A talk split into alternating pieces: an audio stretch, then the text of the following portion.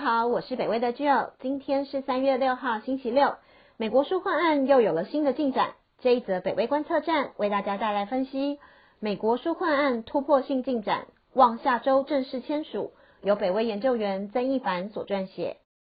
在美股大盘惨跌之际，美国参议院中的两大党正在没日没夜的进行拜登一点九兆美元纾困案、美国救援计划逐一项目的辩论与表决。美国时间星期五晚上，也就是台湾时间的星期六上午，参议院的民主党员终于在失业补助金的这个项目上达到了共识，决定每周提供三百美元的补助金，直到今年的九月六号为止。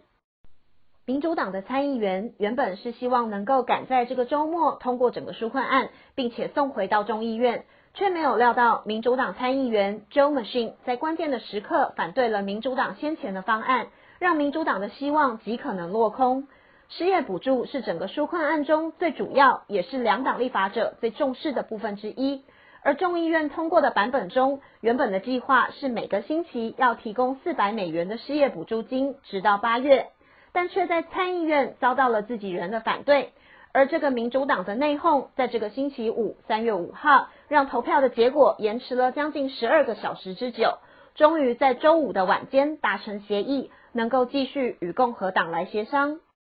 在目前参议院的组成里，民主党与共和党两个党各占五十票。虽然因为副总统 Harris 而让民主党有一定程度的优势，却代表他们急需要全党的共同支持，才能顺利通过法案，让拜登团队如履薄冰。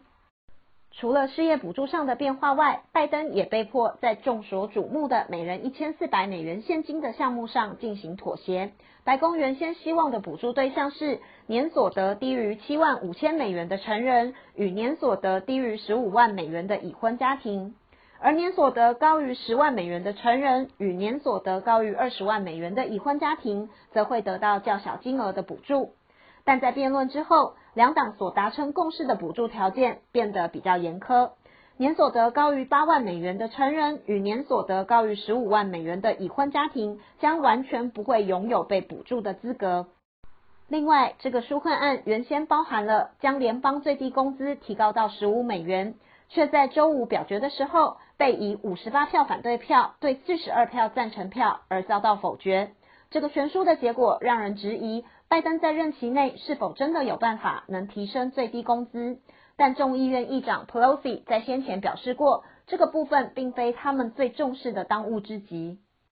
白宫新闻发言人 Jen Psaki 在这些变动发生后都表示，拜登对这些结果并没有意见，并且表明他对纾困案细节的变动是保持着开放的态度，将纾困案通过的效率视为最优先。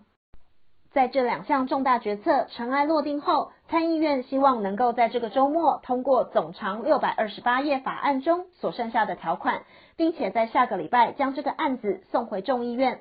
根据美国的法规，众议院需要再次通过这个版本的纾困案，然后送到白宫去，由拜登签署后才算正式生效。民主党最终的目标是要在三月十四号之前正式通过纾困案。因为现在的失业补助将在当天就要失效了。这则北威观测站就到这里，谢谢您的收听，请继续分享订阅北威频道，也祝大家周末愉快，谢谢，拜拜。